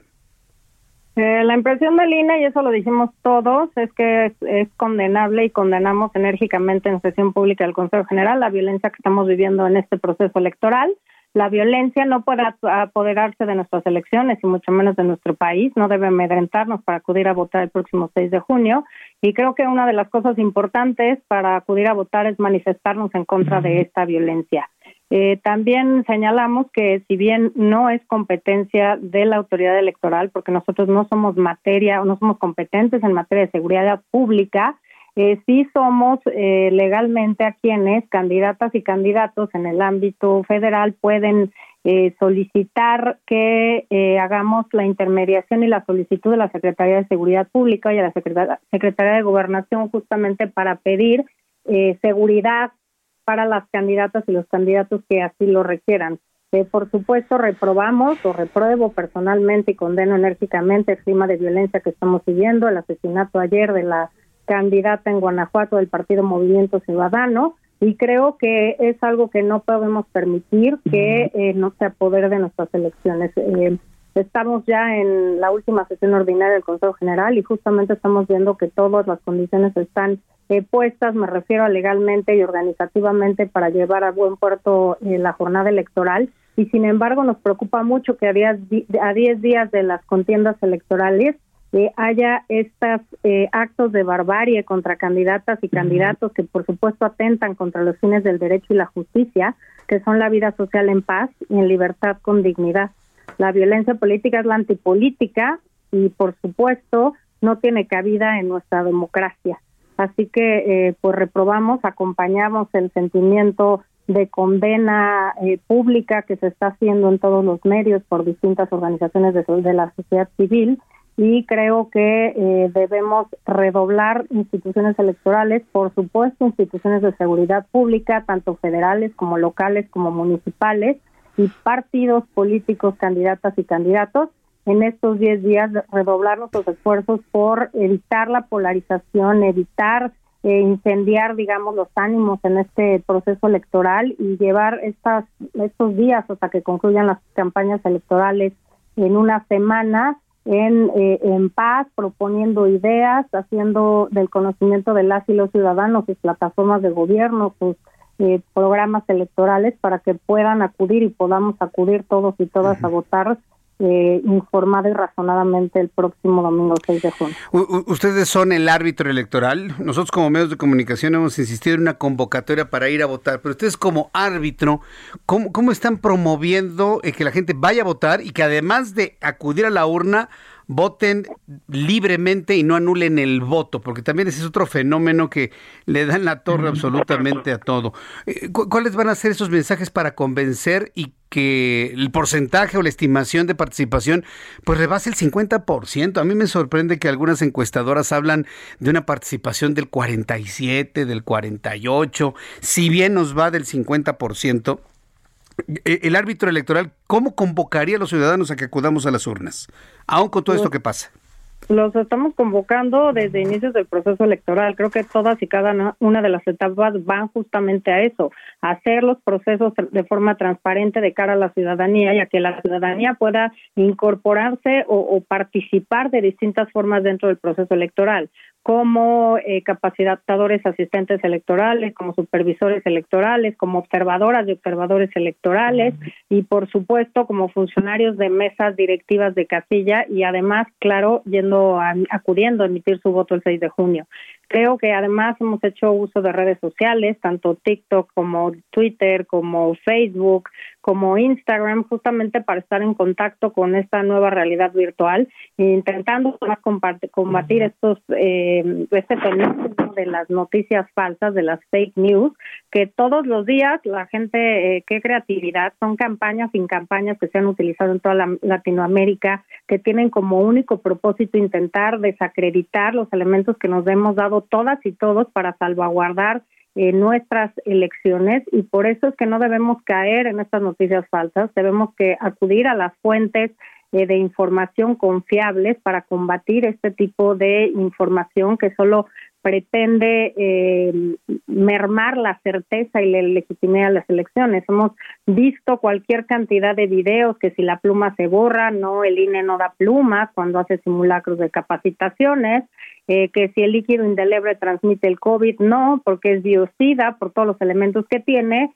eh, es imposible que se transmita el COVID eh, por el, uso de estos líquidos indelebles. también que si se puede votar con otra credencial de elector, no, tampoco se puede votar. también una serie de cuestiones para intentar engañar respecto a cómo votar el día de la elección. En fin, creo que hemos eh, estado viendo como nunca antes muchas noticias falsas para intentar mermar la certeza de nuestras elecciones. Y esto hay que decirlo, las elecciones son de las y los ciudadanos y nosotros lo que hacemos es aplicar un marco normativo que está establecido en diversas leyes y que lo que tenemos que hacer es que se cumpla claramente cada una de estas etapas y transparentar. Otro tema muy importante es que hemos hecho también aplicaciones eh, para que la gente, hay una que se llama Diputadas y Diputados Conóceles, en las que aparecen todas las postulaciones de los partidos políticos a las diputaciones federales con los datos principales de sus eh, datos curriculares, pero también eh, con distintas eh, distinta información para que las y los electores puedan conocer quiénes son sus candidatos y sus candidatas y puedan eh, decidir emitir el voto eh, de manera libre. También organizamos debates temáticos con representantes de partidos políticos respecto a diversos temas de interés nacional. Y creo que además estos distintos conversatorios para poder dialogar. Por ejemplo, este será el proceso electoral más incluyente. Vamos a tener cinco acciones afirmativas para personas de pueblos y comunidades indígenas, para personas con discapacidad, para personas de la diversidad sexual, para personas afromexicanas y para personas migrantes. Y creo que eso también lo estamos difundiendo con conversatorios que hemos hecho con organizaciones de la sociedad civil, con ciudadanas, con ciudadanos, con expertos, justamente para eh, tener eh, este tema de poder hacerles saber a las y los ciudadanos por quién pueden votar en estas elecciones y por supuesto pues el marco para combatir la violencia política contra las mujeres y la paridad de género aprobado por esta eh, legislatura en 19 y en 20 que tenemos que poner en práctica. Además, pues será la primera ocasión que se podrá votar a nivel federal o permitido por el INE desde el extranjero por Internet. Eh, se votará para 11 entidades federativas, para gubernaturas, diputación migrante y una diputación también de RP en Jalisco. Y creo que hay muchos elementos novedosos en los que eh, se hace necesaria la participación de todos y todas, pero además que vayamos de forma libre a ejercer nuestro voto, pero también informada y razonada, que sepamos por quién vamos a votar, qué han hecho las personas que están postuladas, eh, cómo les ha ido en sus anteriores eh, encargos públicos y si los planes y programas que están difundiendo nos convencen a cada uno y a cada una de nosotras para poder acompañar eh, con nuestro voto una candidatura. Carla Humphrey, consejera del Instituto Nacional Electoral, muchas gracias por este tiempo para el auditorio del Heraldo Radio. Un fuerte abrazo, muchas gracias. Igualmente, un abrazo, saludos a tu auditorio. Hasta luego, que le vaya muy bien. Bueno, ahí está la convocatoria. Estaba escuchando en el espacio comercial, los espacios comerciales, un promocional que le invita a usted a escuchar el programa, el siguiente programa aquí en el Heraldo Radio de República H con Blanca Becerril y escogieron los productores un fragmento de una entrevista que le realizó la encuestadora Buen Día, en donde prevén una participación del 48 al 50%. De verdad, señor, yo les digo, si de verdad esa cantidad de personas van a participar en la elección, yo me doy, ¿eh? Entonces, que pase en este país lo que pase, que lo destruyan, que se lo acaben, que lo conviertan en una república comunista la culpa no va a ser ni de los medios, ni de los partidos, ni de los candidatos. La culpa va a ser de usted. La culpa va a ser de la ciudadanía dejada, apática, floja, que no va a querer ir a votar el próximo 6 de junio. Es que no cuentan mi voto, Jesús Martín. Esos son pretextos tontos. Y me tengo que enojar y se lo digo de manera intensa. 48% de participación de verdad. Entonces, ¿sabe qué? Que nos pase una planadora en México. Y no va a ser la culpa ni de los partidos, ni de los políticos, ni de los candidatos, ni de los medios de comunicación, ni de los hombres y mujeres que de buena lid estamos haciéndole pensar para que rescatemos este país. No va a ser nuestra culpa, va a ser la culpa de una sociedad dejada, floja, apática. Sí, señor. Y si me está escuchando en un camión, si me está usted escuchando en un taxi, si usted me está escuchando en un mercado, se los digo así de claro. ¿Cómo va a poder reclamar alguien que no va a ir a votar que las cosas salen mal? No tiene usted ningún derecho, no tiene usted ningún valor moral en reclamar nada en un país si usted no se planta en, su casilla a emitir su voto pensado y razonado. No, sí, ya estuvo bueno. Oigan, ya se está hablando de un abstencionismo de más de la mitad de la gente. Pobre país, por sus políticos, por quien gobierna, pero también por su gente, también por la ciudadanía. Es tremendo. Y fíjese, varias personas aquí en el chat me están pidiendo que desde hace varios días, es que Jesús Martín hace una comparación del 6 de junio de 1944 con el 6 de junio de 1900, eh, del año 2021. Sí, efectivamente, el próximo 6 de junio, el día de las elecciones, ese mismo día se van a estar cumpliendo 77 años del día D, popularmente conocido, el desembarco en Normandía eh, para los historiadores y para los expertos conocedores en la Segunda Guerra Mundial, pues e, es ese día 6 de junio de 1944 en donde se realizó lo que se conoció como la Operación Overlord, que es el desembarco de los aliados en la costa de Normandía, que significó el inicio de la caída del régimen nazi hay varios que me están diciendo, bueno, es que podemos tener nuestro propio día de... O sea, ¿qué ocurrió eh, eh, en, esa ocasión? Bueno, a través de esta operación, que se llama Overlord, o el día D, como se le llama, los aliados desembarcaron en Normandía, eh, como una estrategia para abrir un nuevo frente a Europa Occidental y de esta manera, con ese nuevo frente, reducir el dominio alemán. Lo que trajo en consecuencia la liberación de varios países europeos que estaban bajo el yugo alemán. Entonces, como, eso lo conocemos en la historia, hay varias personas que me dicen, Jesús Martín, podríamos hacer nuestro día D para reducir, así como el desembarco en Normandía redujo el dominio alemán y constituyó el inicio del fin de la Segunda Guerra Mundial y la derrota de la Alemania nazi, bueno, pues haz una asociación para que sea el inicio de la caída de Morena.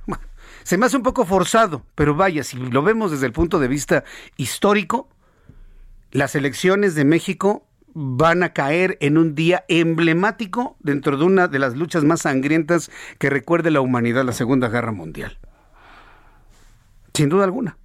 Que el 6 de junio inició la caída del régimen nazi, hay quien me dice, bueno, pues que ese 6 de junio inicie la caída del régimen morenista en México. No sé si eso vaya a ocurrir, pero si prevalecen las expectativas de las encuestadoras de que van a votar cuatro de cada diez personas, de que, cada, que seis personas se van a quedar aplastados, perdónenme el término, en sus casas, entonces mire, que pase lo que tenga que pasar, yo no voy a tener la culpa, ni los medios vamos a tener la culpa, ni la gente de bien, ni los empresarios vamos a tener la culpa, la culpa la va a tener la gente apática de México. Apatía, eso es lo que nos tiene sumidos, la apatía. Ninguno de mis colegas lo van a decir como yo se lo digo. Yo sí se lo digo porque usted y yo somos amigos. Y entre amigos tenemos que decirnos la verdad. No seamos apáticos. Y vayamos a votar el próximo 6 de junio. Mariano Riva Palacio, nuestro querido compañero y amigo aquí en el Heraldo Radio con Bienestar H. Como siempre me da mucho gusto saludarte, estimado Mariano. Bienvenido. Muy buenas tardes. Muy buenas tardes, querido Jesús Martín Mendoza, amigos del Heraldo Radio. Vaya reflexión la que haces, Jesús. Qué bueno que lo comentes y qué bueno que la gente te escuche, porque yo también quiero compartirte una serie de datos y hacer una reflexión de la información que te voy a proporcionar a continuación. Fíjate que durante la pandemia en la Ciudad de México el ciclismo se incrementó un 221%, esto según información de la propia CEMOVI. Miles de capitalinos han optado por este medio de transporte Jesús para buscar distancia social, evitar el transporte público y acortar tiempos en una urbe pues con 17 millones de autos circulando todos los días en la megalópolis. Recordemos que el propio gobierno de la Ciudad de México pues ha considerado al ciclismo como una importante medio de transporte alternativo, pues con más de 64 kilómetros de carriles exclusivos para bicicletas. Sin embargo, y aquí viene el problema, aquí viene el sin embargo, aquí viene el pero, el aumento de viajes en bicicleta también ha traído un aumento en los percances y en accidentes viales. Tan solo en los primeros nueve meses del año pasado fallecieron 16 ciclistas, más del doble que en 2019. Y aunque las autoridades han presentado nuevos programas para disminuir el número de accidentes viales y, y proteger a los ciclistas y peatones, pues el riesgo es latente, Jesús. Y de enero a marzo de este año han muerto 124 personas en diferentes hechos de tránsito que involucran a cualquier medio de transporte. Esto también lo admite la propia Secretaría de Movilidad y además admite que se trata de una cifra, Jesús, nunca antes vista para un primer trimestre. Precisamente la estadística incluye a ciclistas y en el caso de los motociclistas, el aumento fue de 123%, Jesús. Pues de 21 fallecimientos de enero a marzo del año pasado, este año se han registrado 47. Ahora, otros usuarios que también tienen riesgo son las bicis eléctricas y los monopatines. Lo que también quiero recalcar, Jesús Martín y amigos de Legaldo Radio, es que se ha detectado, también este dato es completamente nuevo y por eso lo comparto contigo, ya lo sabes, se ha detectado un aumento en la contratación de seguros para este tipo de vehículos, tanto para las bicicletas eléctricas como para los monopatines, Jesús. Se está convirtiendo en toda una tendencia, son los llamados seguros Pay as you drive o paga como manejes, porque se ajusta a sus necesidades de acuerdo con la frecuencia del uso que se le dé y les da opción a los usuarios de suscribirse los meses que requieran y si deciden cancelar el seguro, pues no tienen recargos. Ahora, según datos de una club, de club que es una plataforma de seguros de movilidad que consulté, el 25% de su cartera de vehículos asegurados son bicicletas, bicis eléctricas, monopatines y otros vehículos ecológicos. A esta cifra se suma el incremento gradual en la compra por el valor de los monopatines cotizados, pasando de un promedio Jesús de 12.700 pesos en 2020 por unidad a un promedio de 15.200 pesos en 2021. Así que Jesús Martín, yo sé que es un tema muy polémico, tú en varias ocasiones lo has comentado, y que de igual manera un automovilista tiene responsabilidades y obligaciones, un ciclista también los tiene, como dicen, la calle es de todos y como tal, como tal todos, así seamos automovilistas, peatones, ciclistas, motociclistas, panaderos que llevan en sus bicis el pan, lo que sea, tenemos que respetar semáforos, vialidades, letreros y más, porque están aumentando los percances viales en esta Ciudad de México, Jesús Martín, de una manera que hasta la propia CEMOVI sorprende, amigo. ¿Cómo ves? Pues sí, sorprendente. Este dato del 200% en el incremento de uso de bicicletas con todos los beneficios y riesgos que esto implica, me parece que es un dato importantísimo porque es algo que ya no tiene, ya no tiene regreso finalmente. Y bueno, pues decirle a nuestros amigos que usan bicicletas, este transporte, bueno, que se cuiden mucho, decirle a los automovilistas que cuiden a los ciclistas, que también los ciclistas cuiden a los peatones. Se trata finalmente de fomentar una buena convivencia en la Ciudad de México para reducir, pues esto último que nos has comentado, el incremento de accidentes en la Ciudad de México. Mi querido Mariano, tus redes sociales, por favor, para que el público te siga, te pregunte y esté siempre en contacto contigo. Claro que sí, Jesús. Twitter, estamos en JM Rivapalacio y en Instagram igual. También me puede consultar y seguir en Facebook Ahí estoy como Mariano Rivapalacio Yáñez para cualquier duda o aclaración, amigo.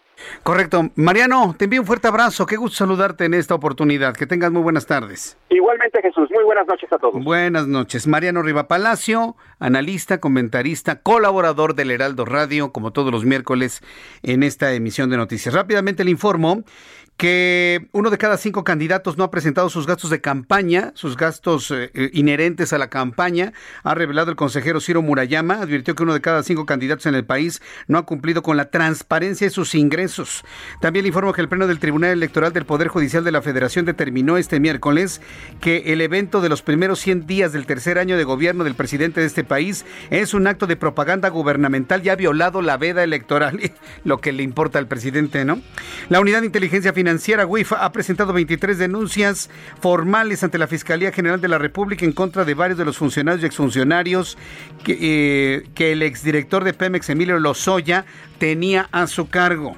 Datos de COVID, 2.932 contagiados para un total de 2.402.722. Número de fallecidos, 272 para un total de 222.232 muertos por COVID en nuestro país. Con esta información terminamos nuestro programa del día de hoy. Lo invito mañana a las 2 de la tarde, a las 2 por el 10, a las 2 por el canal 10 de su televisión y Heraldo Radio, 6 de la tarde. Soy Jesús Martín Mendoza. Gracias. Hasta mañana. Esto fue Las Noticias de la Tarde con Jesús Martín Mendoza. Heraldo Radio. La HCL se comparte, se ve y ahora también se escucha. When you make decisions for your company, you look for the no-brainers. And if you have a lot of mailing to do, stamps.com is the ultimate no-brainer. It streamlines your processes to make your business more efficient which makes you less busy. Mail checks, invoices, legal documents, and everything you need to keep your business running with Stamps.com. Seamlessly connect with every major marketplace and shopping cart. Schedule package pickups and see your cheapest and fastest shipping options from different carriers with rates up to 89% off USPS and UPS rates. And with the Stamps.com mobile app, you can take care of mailing and shipping wherever you are. Make the same no-brainer decision as over 1 million other businesses with Stamps.com. Sign up with code PROGRAM for a four-week trial, plus free postage and a free digital scale. No long-term commitments or contracts. That's Stamps.com. Code PROGRAM.